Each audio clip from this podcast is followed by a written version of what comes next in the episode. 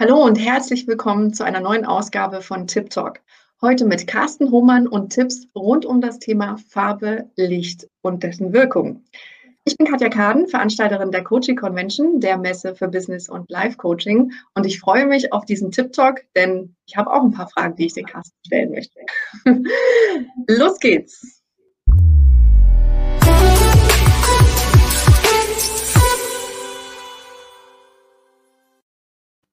Hallo, lieber Carsten, ich begrüße dich. Schön, dass du da bist. Hallo, liebe Katja, schön, dass ich da sein darf. Carsten, ich darf dich als allererstes für die äh, lieben Zuschauer und Zuschauerinnen, die dich noch nicht kennen, mal kurz vorstellen. Ich mache dich groß und sage ganz wunderbare Sachen über dich. Lieber Carsten, du bist im äh, Handwerk aufgewachsen und äh, hast dann auch wirklich äh, im Rahmen des Malerbetriebs schon früh dich auch mit Farbe und Wirkung, äh, ja, hast dich dafür interessiert, dich dafür begeistert und das dann auch später zu deinem Beruf gemacht. Äh, du hast gemeinsam mit deiner Frau auch die Colorlytics-Methode entwickelt. Das ist ein Persönlichkeitstest, äh, wo man mit dem Aussuchen einer mehrfarbigen Karte die Struktur der Persönlichkeit, das finde ich ja ganz spannend, äh, herausfinden kann. Ich sage mal sowohl die eigene als auch natürlich die der eigenen Mitarbeiter, Kollegen, Freunde, alle von denen, wo man es gern wissen möchte. Und das verrät natürlich äh, oder gibt Ausblick auf die Stärken und Schwächen desjenigen, die Arbeitsweise und natürlich auch die Motivation, gerade wenn man es natürlich im Arbeitsumfeld auch nutzt. Darüber hinaus ist ein Schwerpunkt deiner Arbeit eben das Gestalten von Büros, Verkaufsräumen und anderen gewerblichen Räumen.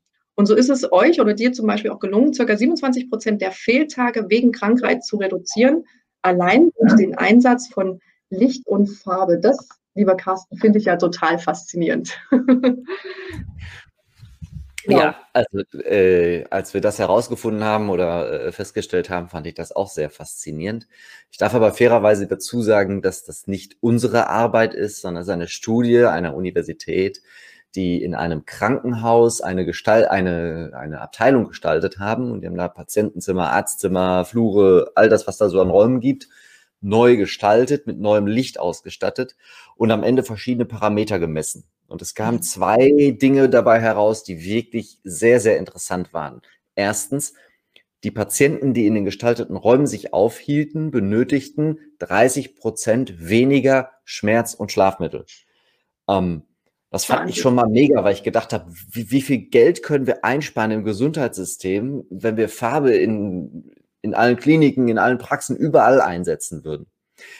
Und zusätzlich haben sie quasi so als Nebeneffekt äh, das war gar nicht Teil der Studie, aber sie haben als Nebeneffekt herausgefunden, dass die Fehltage wegen Krankheit der, der Mitarbeiter auf dieser Station um im ersten Schritt 27 Prozent geringer ausfielen. Heute sind die Zahlen sogar noch etwas höher. Ähm, 27 Prozent weniger krank, alleine durch Licht, Farbe und Gestaltung. Ich fand es damals sensationell und äh, das ist eine ganz, ganz großartige Leistung. Ähm, wer das nachlesen ja. möchte, Bergische Universität in Wuppertal hat diese Studie gemacht. Da fragt man sich ja wirklich gleich als erstes, okay, wenn das so ist und es auch noch ja so einfach ist letztendlich, ja, mit der richtigen Farbe und dem richtigen Licht solche Ergebnisse zu erzielen, warum machen das nicht wirklich schon mehr. Ne? Wenn so eine Studie auch rauskommt, warum sagen dann nicht wirklich äh, die Mehrheit, okay, komm, wir machen das jetzt? Liegt es daran, weil die das wirklich auch gar nicht wissen, dass es sowas gibt, meinst du? Oder äh, ja, weil ja. es halt Veränderungen bedeutet? ich bin davon überzeugt, dass viele Menschen sehr designgetrieben sind und wenig gesundheitsorientiert oder äh, sehr wenig an dem positiven Ergebnis interessiert sind. Also Mhm. Wir, sind seit einigen Jahren unterwegs, auch seit einigen Jahrzehnten unterwegs, dass wir Räume gestalten, nicht aus der Intuition heraus, was tut mir gut, sondern eher aus dem Gedanken heraus, hey, wie sieht das besonders cool aus? Wie kann ich eine besonders atemberaubende Atmosphäre schaffen? Wie kann ich Dinge schaffen, die designig sind? Äh, Architekten überbieten sich mit ihren Häusern gegenseitig, ähm, dass es immer irgendwie ein bisschen schöner und noch ein bisschen toller ist. Ähm, und daraus entwickeln sich eben Trends, die sich dann durchsetzen. Ich hatte vor einiger Zeit jetzt einen Artikel in Die Welt, ähm, ein Interview, da habe ich auch genau über dieses Thema gesprochen. Und dann gibt es ja online immer diese Kommentarfunktion. Und da hat dann jemand runtergeschrieben, naja, ich habe noch in keiner Architekturzeitschrift himmelblaue Decken gesehen. Ich hatte den Hinweis gegeben, dass himmelblaue Decken toll sind. Erkläre ich gleich, warum das so ist. Ja. ja. Ja, natürlich sehen wir das nicht in Architekturzeitschriften, weil was tun die? Die wollen ein Design verkaufen, die wollen ein, ein, ein Kunstwerk verkaufen quasi. Da sprechen wir null über Farbpsychologie, sondern wir sprechen darüber, was irgendwie toll aussieht und das Auge reizt. Und natürlich ist da die Farbe Weiß beispielsweise durchaus berechtigt. Also das ist eine coole, designige Farbe. Und wir setzen diese Farbe ein, weil wir es können. Ähm, Übrigens noch gar nicht so lange, es ist 30, 40 Jahre her, dass wir äh, Bindemittel und, ähm, und Pigmente entdeckt haben, die im Zusammenspiel einen sehr klaren Weißfarbton machen, der mhm. auch für Handwerker gut verarbeitbar ist. Vorher hatten wir nur Kalk- und Leimfarbe in Weiß. Heute haben wir diese Dispersionsfarben und können damit zufriedenstellend, ohne dass es abfärbt oder also dass man es sogar noch ein bisschen reinigen kann, können wir Oberflächen herstellen, die weiß sind. Also an, viel, an vielen Stellen, behaupte ich, setzen wir weiß ein, weil wir es eben können. Okay, spannend. Wusste ich gar nicht, dass das wirklich erst so kurz 30, 40 Jahre ist. Ja, wirklich nicht lang. Äh, ja. Also das erste Mal weiß in großen Flächen eingesetzt wurde im Bauhaus. Mhm. Das war Anfang des 19. Jahrhunderts, also 1920, 19, so ne, in dem Bereich. Ähm, und da wurde Weiß in dieser, in dieser Designschule eingesetzt als angeblich neutraler Hintergrund, währenddessen aber Gropius und, und äh, Kandinsky und Klee und wie die Künstler alle heißen, hießen im Bauhaus, äh, die haben damals ihre eigenen Häuser hochfarbig gestaltet. Also auch das fälschlicherweise verbinden wir mit dem Bauhaus die Farbe Weiß, hm. wohingegen die Künstler und die Lehrer im Bauhaus äh, ihre eigenen Räume und auch ihre Ateliers äh, sehr, sehr bunt gestaltet haben. Allerdings so gekonnt bunt, die Farben so schön aufeinander abgestimmt, dass es gar nicht bunt wirkte. Das ähm, finde ich, ja, aber, ja. Entschuldige. ja, das finde ich halt äh, so faszinierend. Also mir fällt jetzt dazu auch gerade spontan natürlich, äh, weil es hier in der äh, Mainregion ja vom Hundertwasser ja auch äh, so bunte mhm. Häuser gibt. Äh, und es ist bunt, aber nicht bunt. Also es hat wirklich so eine harmonische Wirkung und nicht so dieses, boah, das sind zu viele Farben auf einmal. Ähm, das ist, äh, ja, habe ich mir noch das, nie Gedanken drüber gemacht, aber finde ich spannend, mal darüber zu reden. Ja. Das, das, kann man schön ablesen in den Farbkarten, die es gibt. Es gibt Farbkarten, ähm, da gibt es Schweizer Hersteller, englische Hersteller, die machen sehr, sehr schöne Farbkarten. Die gehen her und lesen diese Farben in der Vergangenheit ab.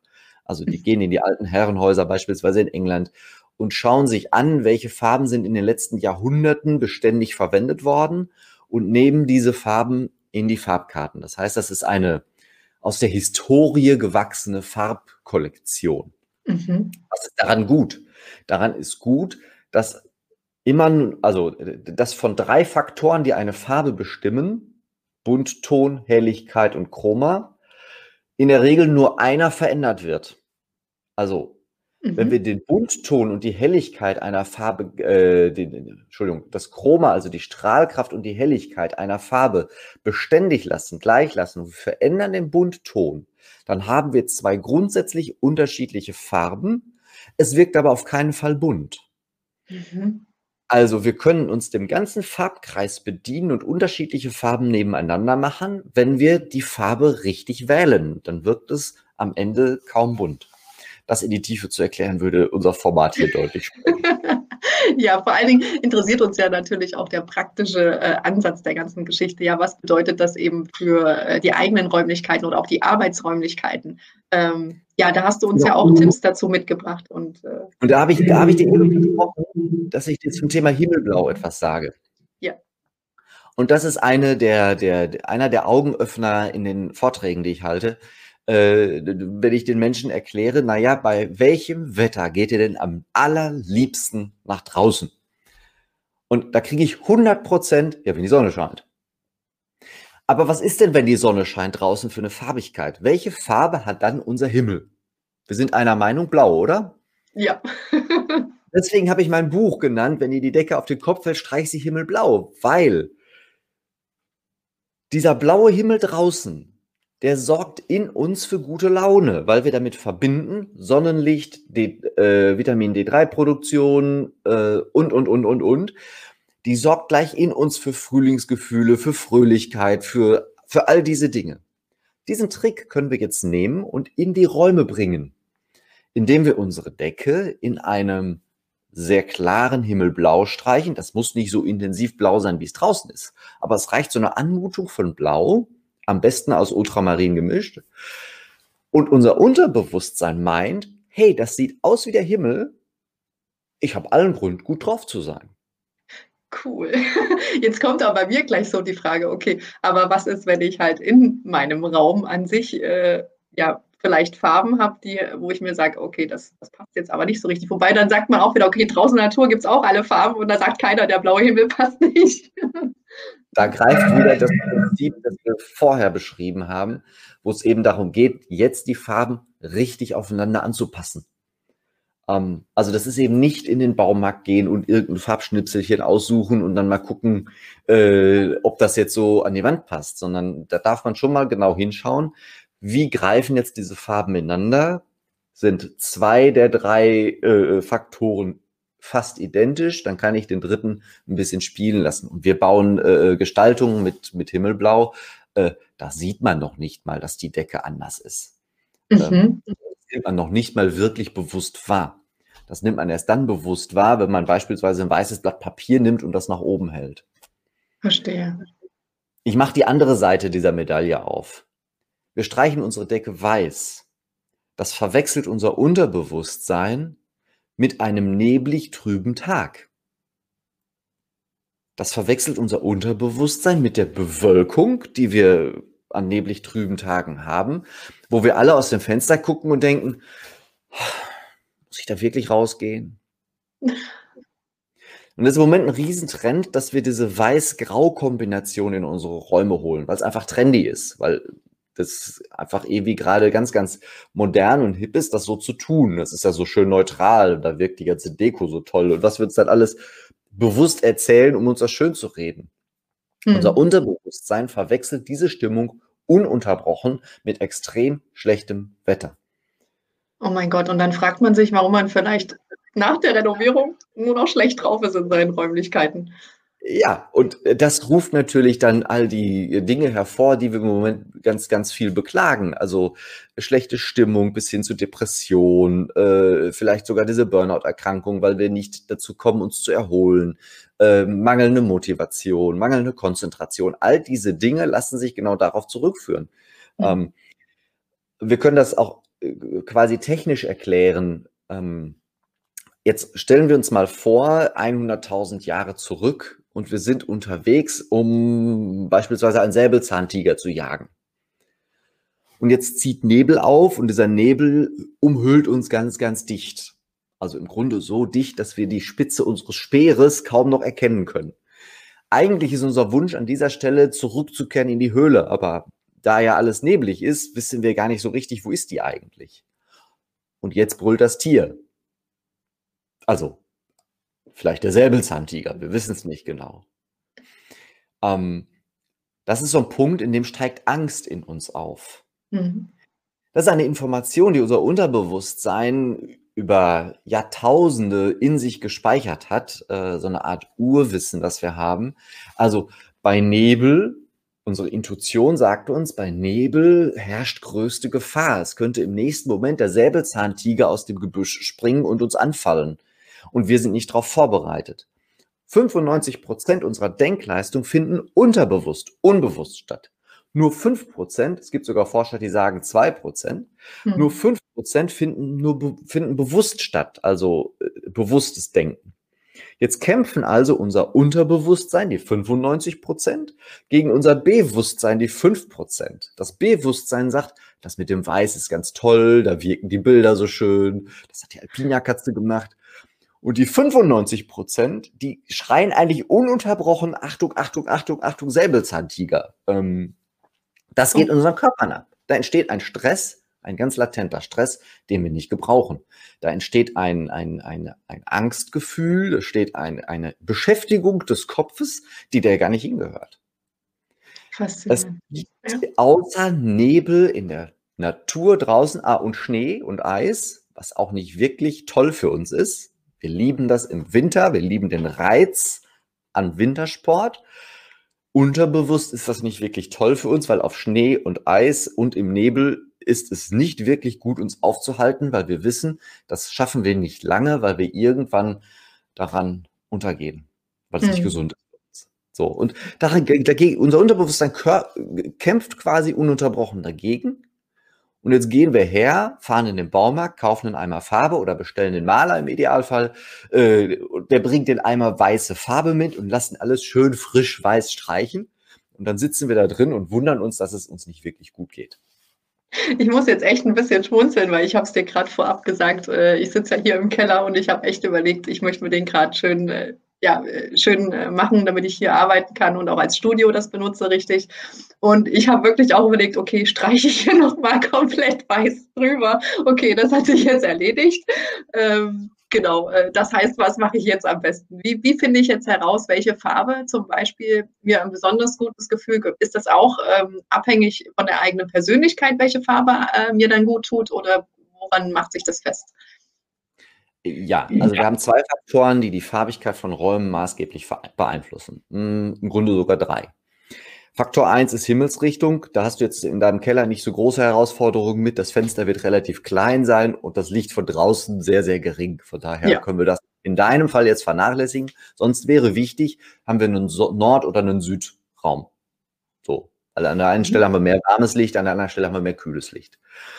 Ähm, der zweite Faktor, der ganz wichtig ist für die Gestaltung von Räumen, ist äh, die Persönlichkeit der Personen, die sich darin aufhalten. Jetzt bist du wahrscheinlich alleine in deinem Keller. Das macht es uns einfach. Wir müssen nur dich anschauen. Mhm. Und dürfen schauen, nicht nur, welche Farben gefallen dir. Das ist die eine Ebene. Natürlich darfst du mit deinem Bewusstsein sagen, das finde ich schön. Das finde ich ästhetisch. Das finde ich gut. Die zweite Ebene ist, was passt denn zu deiner Persönlichkeit? Was tut dir gut? Das ist bei den meisten Menschen fast identisch was mhm. gefällt mhm. mir, was tut mir gut, weil es aus der Intuition herauskommt. Also alle die, die einigermaßen ausgeglichen, vernünftig leben und ein Gespür für sich haben, die finden das für sich auch gut heraus. Dann gibt es aber ganz, ganz viele, die finden das eben nicht heraus und da kann sich das eklatant unterscheiden. Die Farbe, die denen gefällt und die Farbe, die ähm, gut für sie wäre. Mhm. und dann haben wir noch den dritten Faktor, wofür soll der Raum gut sein? Äh, wenn du mir jetzt erzählst, du möchtest in diesem Keller dein Wohnzimmer einrichten, wo du, wo du gerne runterkommst, wo du noch ein gutes Buch liest, wo du dich auf den Feierabend oder den Nachtschlaf vorbereitest, also wo du quasi Kraft schöpfen möchtest für den nächsten Tag, dann sieht das völlig anders aus. Also wenn du mir erzählst, hey, das ist hier mein Raum, da möchte ich gerne hart arbeiten, da möchte ich äh, mich konzentrieren. Energie haben, genau. Energie haben, Podcasts aufnehmen. Also da möchte ich all die Dinge tun, äh, die mich jeden Tag weiterbringen. Äh, dann ist das eine völlig andere, völlig andere Gestaltung. Ja. Und äh, wir, wir legen jetzt mal den Fokus auf das letzte Thema, weil das wird auch das sein, was du in deinem Keller machst. Ähm, also, es gibt so eine Grundgestaltung, die wir immer hernehmen, ähm, um um zumindest schon mal so, sagen wir mal, 60, 70 Prozent richtig zu machen. Die anderen 30 Prozent schaffen wir, indem wir den genauen Zweck anschauen und indem wir anschauen, wer genau sitzt denn da drin. Das mit mhm. dem, wer genau sitzt da drin, machen wir mit unserem Werkzeug Calalytics. Kommen wir gleich drauf nochmal, was das genau ist. Ähm, und der Zweck des Raumes ist jetzt bei dir konzentriertes Arbeiten, aber auch ein bisschen unterhaltsam sein, ein bisschen Kommunikation treiben. So. Dann wäre es für dich sinnvoll, auf der einen Seite die Konzentration zu fördern. Das tun wir in der Regel über Ultramarin-Farbtöne. Mhm. Also wäre es jetzt gut, dass du dir eine Fläche, eine Linie, ein, vielleicht sogar Deko in Ultramarin besorgst. Und dazu unterstützend, gerade im Keller ist das sehr, sehr wichtig, die Decke in dem berühmten äh, Himmelblau streichst. Ja. Dadurch hebt sich die Decke in deinem Keller etwas. Unser mhm. Auge hat den Eindruck, hey, das ist ja der Himmel, das ist ja weit weg, das ist ja unendlich weit weg. Ja. Dadurch hebt sich die Decke in deinem Keller etwas und gleichzeitig bringt es so dieses ganze Thema Konzentration und Ruhe da rein. Mhm. Als zweites solltest du jetzt hergehen und vielleicht dich in einem sehr warmen Sandton äh, bedienen, äh, mit dem du dann zumindest mal die Wand streichst, auf die du schaust. Mhm. mhm. Damit du diese Wärme quasi auch für dich, für dich wahrnimmst. Und jetzt kommt in deinem Fall, du arbeitest viel mit der Kamera, noch ein dritter Faktor hinzu, den haben wir gerade unterschlagen. Jetzt darfst du natürlich auch noch dafür sorgen, dass es zu deinem, zu deinem Körper passt, zu deinem Äußeren passt. Ähm, in Weiß wirken Menschen gerne etwas fahl. Ja. Ähm, das alle, alle Farb- und Stilberater werden jetzt hochspringen und schreien und sagen, ja, das ist so. Da gibt es ein ganz paar Wintertypen, denen steht weiß, die können das gut tragen. Äh, der Großteil der Menschen sind aber eben nicht Wintertyp, sondern äh, die anderen. Und die brauchen eben für ihre Hautfarbe um sich herum, also im Hintergrund, eine ganz andere Farbe als weiß. Mhm. Ähm, das lässt sich jetzt für mich durch die Kamera, weil da ist wieder Weißabgleich drin und so weiter, schlecht feststellen. Ähm, aber da hilft oft der Gang zu einem Farb- und Stilberater, das mal bestimmen zu lassen und dann eben entsprechend auch im Hintergrund, so, also für die Kleidung, so kann man das auch für den Hintergrund machen, die richtige Farbe zu finden. Das hat einen Grund, dass ich hinter mir einen Türkis-Grünton benutzt habe. Ja. Das okay. ist nicht zufällig ich bin total fasziniert und hin und weg und ich äh, spüre, ich muss ja jede Menge machen.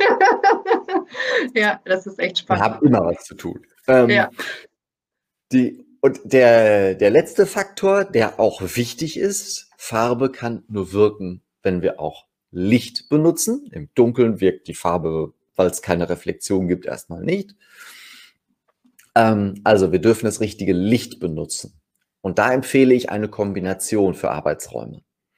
Für die Zeit, in der wir konzentriert arbeiten wollen, also ich sag mal, du startest morgens um sieben und möchtest gerne um 15 Uhr Feierabend machen. Oder um 16 oder um 17 Uhr, das kommt auf deinen Tag an, dann ist meine Empfehlung für alle Arbeitsräume, Büros bis hin zur Küche, für den Tag eine Beleuchtung zu benutzen, die 6500 Kelvin bei einer Farbwiedergabeklasse größer 90 hat gibt es in Röhrenform, also in Form von einer Leuchtstoffröhre, gibt es auch als LED inzwischen.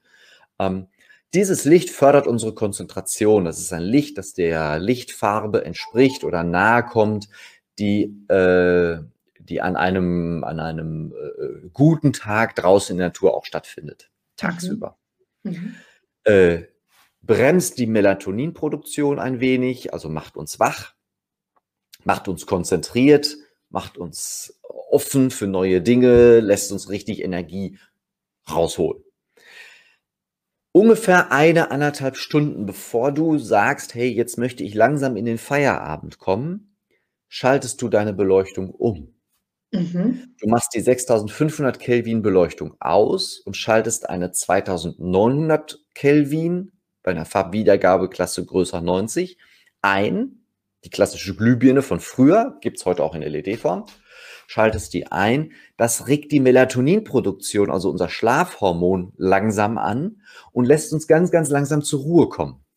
Äh, eine perfekte Art und Weise, unseren, unseren äh, Produktiv- und Ausruhrhythmus äh, zu steuern.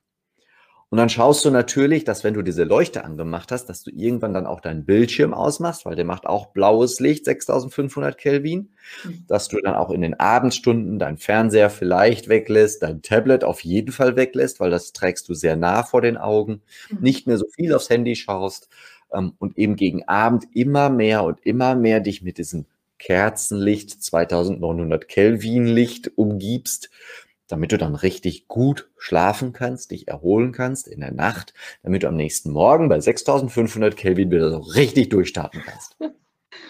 Cool, ja, danke auf jeden Fall für diese äh, wertvollen Tipps äh, zu diesem Thema schon. Jetzt rennt uns die Zeit ein bisschen davor. Ich finde das ja so spannend. Ich sehe schon, wir müssen auf jeden Fall noch ein weiteres Format mit dir machen. ich finde das so mega spannend. Ähm, magst du vielleicht jetzt noch ein bisschen zu diesem Canalytics-Methode ähm, was sagen? Also, wir, wir können das ja kurz halten an der Stelle. Ähm, ja, wir kennen alle von Vera Birkenbiel äh, den äh, Begriff des Inselprinzips.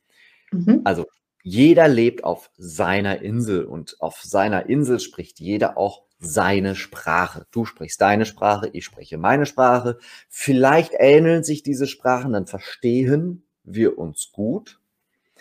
Manchmal ist es aber so, obwohl wir alle Deutsch sprechen, dass wir nicht dieselbe Sprache sprechen. Das sind die Menschen, mit denen wir uns nicht so gut verstehen.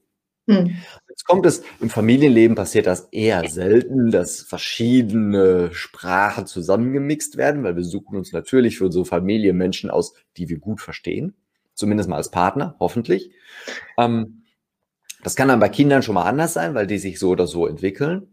Vor allem aber im Berufsleben haben wir die Situation, dass wir mit Menschen zusammengesetzt werden oder Arbeitgeber setzen Teams zusammen, bei denen wir nicht von vornherein wissen, welche Sprache sprechen die. Das können wir ein bisschen versuchen rauszufiltern in einem Vorstellungsgespräch. Das wissen wir aber auch alle. Für eine gewisse Zeit sind wir in der Lage, uns anzupassen.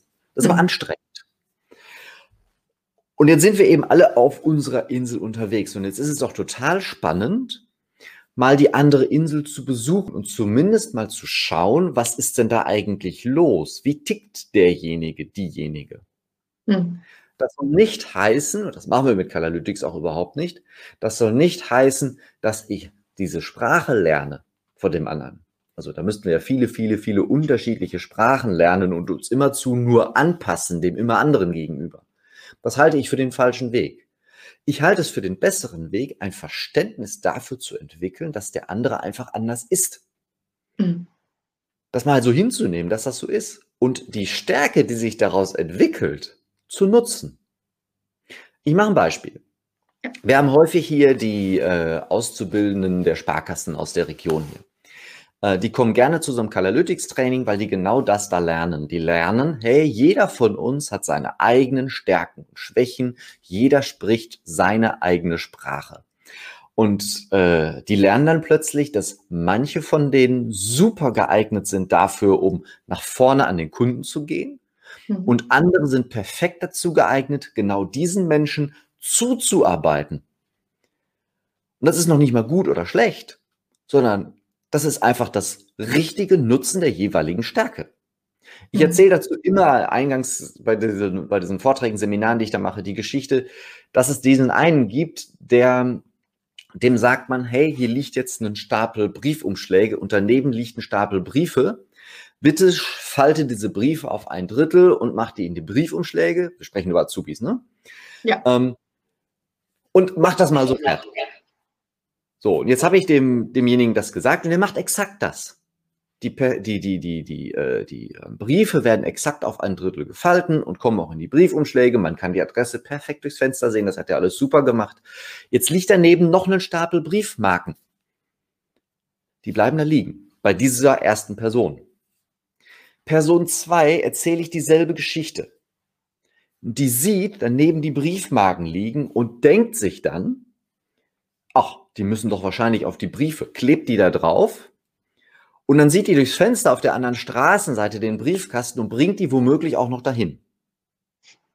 Mhm. Person 1, die nach dem Falten und Reinstecken in die Briefumschläge aufgehört hat, ist diejenige, derjenige, die eine ganz klare, detaillierte Beschreibung des Arbeitsplatzes brauchen. Und die tun auf keinen Fall mehr als das, was in der Beschreibung steht. Die kennen ihre Grenzen total genau und die brauchen diese Grenzen. Und die anderen, die sind lösungsorientiert und das soll nicht gut oder schlecht sein, sondern nur eine Situationsbeschreibung.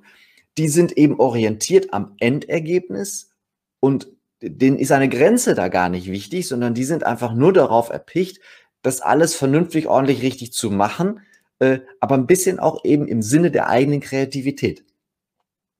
Das ist am Ende ja nicht falsch, dass die Briefe jetzt plötzlich im Briefkasten liegen, aber es wurde halt nicht kommuniziert. Ja. Und jetzt kommt es darauf an, wer bin ich als Führungskraft? Bin ich derjenige, der die klare, detaillierte Beschreibung liefert und erwartet, dass außerhalb dieser Beschreibung nichts getan wird? Oder bin ich vielleicht, so wie ich persönlich bin, dass ich einfach sage, ja, mach mal die Post fertig und erwarte, dass das auch komplett gemacht wird und nicht nur die Zettel in die Briefumschläge kommen und ich am Ende des Tages sage, warum liegt das noch nicht im Briefkasten? Dafür haben wir ein Werkzeug entwickelt. In diesem Werkzeug gibt es 13 verschiedene Typen. Diese 13 Typen erhalten in den Vorträgen, in den Seminaren, die ich dazu gebe, jeder seine eigene kleine Geschichte. Da gibt es denjenigen, der immer vor Kopf sitzen möchte. Und wenn ich als Vertriebler, als, als Außendienstler, als Mensch in dessen Räume komme und setze mich auf dessen Stuhl, verkaufe ich nichts mehr, weil ich sitze auf seinem Platz und er denkt sich ununterbrochen in seinem Unterbewusstsein, nicht bewusst, in seinem Unterbewusstsein geht immer der Film ab, der sitzt auf meinem Platz, der muss da weg. Der muss so schnell wie möglich da weg, der sitzt auf meinem Platz. Da verkaufst du nichts mehr. Die Tür ist zu. Ähm, also so gibt es unterschiedlichste Geschichten für eben diese 13 Typen, um den Menschen, die da sind, klarzumachen, jeder von uns hat seine Stärken, seine Schwächen, jeder von uns tickt ein wenig anders. Wir finden das heraus alleine über Farbe. Es gibt 13 unterschiedliche Karten. Auf diesen Karten sind fünf Farben, überall andere. Du wählst nur die Karte aus, und dann frage ich dich noch, wie rumgedreht dir diese Karte am besten gefällt. Fertig. Ich mache das für Personen bis, also für, für, für Gruppenstärken bis 40 Personen, weil dann klappt das Erzählen der jeweils eigenen Geschichte immer noch ganz gut. Sonst sprengt es mhm. oft die, die Workshop-Dauer. Ähm, das ist immer ein recht lustiges Happening, weil die Menschen, die sich untereinander kennen, dann oft auch sagen, ja, hab ich doch gleich gesagt oder der beschreibt dich gerade, wie lange kennt er dich schon? Also da entstehen immer ganz, ganz, ganz schöne Sachen. Ja. Das glaube ich. Ja, es ist echt ähm, mega faszinierend. Äh, also ich sehe schon, wir müssen auf jeden Fall hier noch ein Format machen, vielleicht die Open Coaching Hour, wo wir hier mal so ein paar Beispiele machen, weil ich glaube, das interessiert halt viele äh, Leute einfach, weil es eben ja, faszinierend an sich ist, wie man anhand von Farben wirklich solche konkreten Rückschlüsse einfach über die eigene Persönlichkeit, aber auch halt die der Mitmenschen ist. Und das hat natürlich ganz klar, wenn man Stellen zum Beispiel besetzen muss ne, oder Teams zusammenstellen muss, ist das ja ein wahnsinniger Vorteil, wenn man dieses Know-how auch hat und dementsprechend weiß, wie man äh, die Leute zusammenstellen darf, ne, um damit das Projekt zum Beispiel auch richtig gut funktioniert und so weiter und so fort. Ja, also es gibt Unternehmen, wir haben Unternehmen beraten mit diesem Werkzeug, die haben ihre, ihre Teams komplett umstrukturiert äh, und merken, dass es heute viel reibungsloser läuft. Ja. Äh, Mitarbeiterzufriedenheit ist höher, Output ist höher, äh, also an ganz vielen Stellen ist da richtig was passiert. Äh, und übrigens sind wir an diese Stelle gekommen, indem wir vorher die Räume neu konzipiert haben. Also wir haben bei der Konzeption der Räume dieses Calalytics einfach aufgenommen. Das machen wir immer, wenn wir äh, in die Räume reingehen, damit wir wissen, welche Mitarbeiter arbeiten darin. Und daraus hat sich dann ein solcher Workshop ergeben. Und dann war es quasi dieses Komplettpaket, das eine ganz, ganz neue Stimmung in dieses Unternehmen gebracht hat. Toll. Lieber Carsten, in diesem Sinne, jetzt haben wir schon ein bisschen überzogen, aber das finde ich absolut nicht schlimm. Das ist halt so faszinierend, dir zuzuhören. Ich habe mir echt auch ein paar Sachen aufgeschrieben. Und ähm, ja, ich danke dir auf jeden Fall von Herzen, dass du dir die Zeit genommen hast, uns äh, wirklich mal eine ganz neue Einsicht zu geben, weil damit beschäftigt sich ja, ich sag mal, der normale Mensch ja wirklich nicht im Detail, es sei denn, er ist gerade dabei zu renovieren, aber selbst da wird meistens ja nur geguckt, okay, welche Farbe gefällt mir, okay, nehme ich. also wirklich äh, äh, ganz, ganz spannend, da einfach mal auch ähm, ja, mit einem anderen Blickwinkel drauf zu schauen. Und ich werde hier definitiv mal gucken, dass ich ein bisschen Farbe, so wie du es jetzt schon angesprochen hast, äh, da können wir ja gleich nochmal drüber reden, wenn es zu Ende ist, hier mit reinbringe in meinen Keller. Den, genau. den Hinweis, wir treffen meistens eine Farbentscheidung auf der Basis, womit richte ich den geringsten Schaden an, also vermeintlich, äh, und womit tue ich den Menschen, die hierher kommen, also meinen Gästen, meinen Nachbarn und denjenigen, die sich ein Urteil vielleicht bilden könnten, äh, womit tue ich denen gut? Was könnte denen gefallen? Das ist die hauptsächliche äh, Entscheidungsfindung, zumindest bei den vielen, vielen Kunden, die wir bisher hier im, im Malerbetrieb, ähm, im familiären Malerbetrieb äh, hatten. Ähm, von daher, wir dürfen wieder mal mehr auf uns selbst schauen und mal schauen, was tut denn uns selbst gut. Ja, denn schließlich sind wir ja die ganze Zeit in den Räumen. Richtig. Sehr schön. Dann sage ich jetzt ganz offiziell äh, nochmal vielen lieben Dank. Äh, auch an die Zuschauer. Danke fürs äh, Zuschauerinnen, fürs Zuschauen, Zuhören und äh, bis zum nächsten Tip Talk. Tschüss. Danke, tschüss.